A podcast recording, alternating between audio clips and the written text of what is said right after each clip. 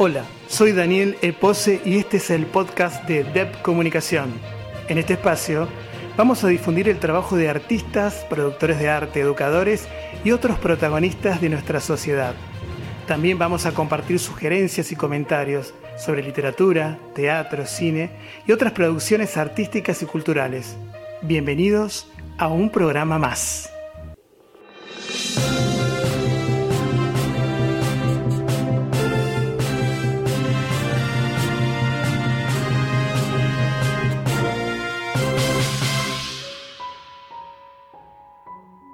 Aquí de nuevo nos reencontramos en este espacio, en Dep Comunicación, y vuelvo con ustedes para compartir otro texto de mi libro de Sueños y Azar, de la sección Crónicas Cíclicas, la segunda parte del libro.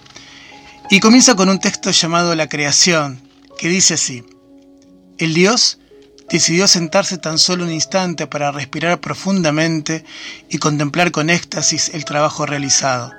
El sol se derramaba suave sobre el inmenso mar, las olas olían a sal, la espuma chapoteaba sobre la arena.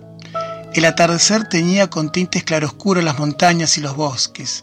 Unos pájaros surcaban el cielo en busca de la frondosidad de los árboles para pasar la noche. Las sombras poco a poco tomaban todo, dejaban que las estrellas y la luna irrumpieran de repente. Junto al croar de las ranas se vislumbraba el zumbido de las moscas.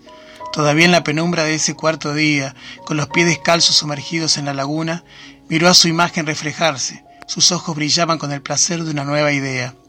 Con la mano izquierda, la del corazón, llegó al fondo lodoso del ojo de agua, tomó una porción del barro, con la otra despejó un claro sobre la ribera, sacó más lodo, después moldeó una masa que en un principio pareció uniforme, pero minutos después adquirió la forma de un cuerpo similar al suyo. Lo elaboró de su misma estatura, peso, cantidad de cabello, con el mismo número de músculos que trazan su pecho y su espalda. Trabajó en detalle los dedos, los pies, el tórax, los pectorales y los tobillos.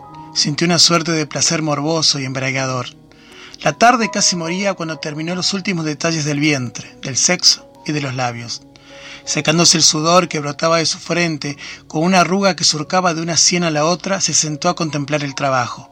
Por un instante sintió estar ante una forma nueva y peculiar de espejo. Era su retrato. Era una obra a su imagen y semejanza. Volvía una y otra vez a observarla, recorría cada centímetro de esa, de esa masa de agua y tierra. Decidió que con un soplo de aliento le daría vida. A pesar de haberlo hecho ilimitadas veces con otras criaturas, incluso con los ángeles, esta vez sintió un escalofrío recorrerle la espalda.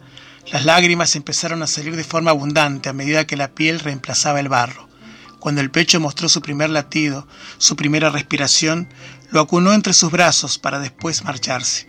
Lo dejó dormir para que al día siguiente despertara al sueño y a la vida. Se marchó con la última brisa del día extinto, hacia el poniente, todavía destellante y ensangrentado. Seguía los pasos del sol acompañando el vigoroso despertar de la vida en cada rincón de su obra. En ese momento sintió la soledad abrazarlo y repentinamente decidió que para la nueva criatura no sería así, porque los padres siempre tratan de dar a sus hijos lo que no tuvieron. Regresó tras sus pasos, observó cómo la criatura dormía placenteramente de cara al cielo.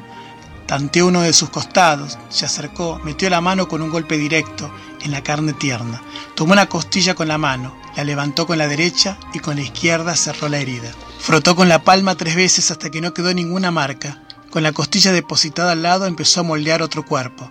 Presionó los restos de los cartílagos hasta formar unos pechos erectos. Con la presión del índice moldeó la hendidura del sexo y los labios vaginales. Luego la recostó al lado de él. Viendo a ambos, uno al lado del otro, notó que el amanecer desplegaba sus primeras luces. Con el cansancio en sus manos, con el rostro en ese incipiente pero séptimo día, decidió descansar. Cuando regresó los encontró desnudos, escondidos, con las pieles encendidas, con las manos del macho mordiendo cada fragmento de la carne de la hembra. Ella bebía cada manantial surgente de un macho sediento, enroscado entre sus piernas.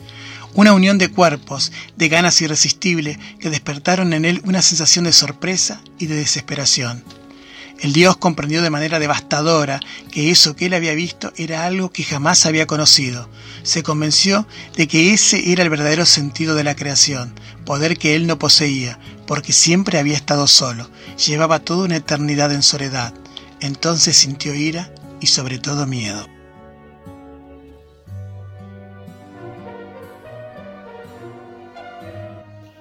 Gracias por escuchar nuestro programa en Anchor FM, en Spotify y otros aplicativos de podcast. Te invito a que visites nuestra página web, donde encontrarás un blog y una sección con materiales y textos totalmente gratis. Te invito también a que conozcas nuestro canal de YouTube con contenidos exclusivos todas las semanas. Te esperamos. Un abrazo desde DEP Comunicación.